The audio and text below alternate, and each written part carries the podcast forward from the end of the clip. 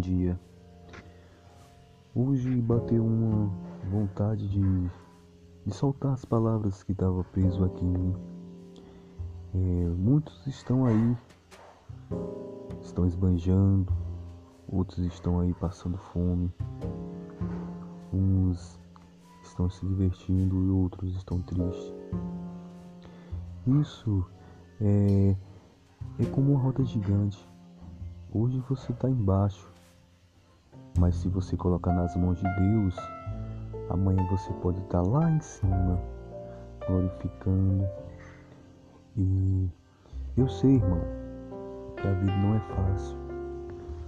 Para uns é fácil, muito fácil, mas para outros não.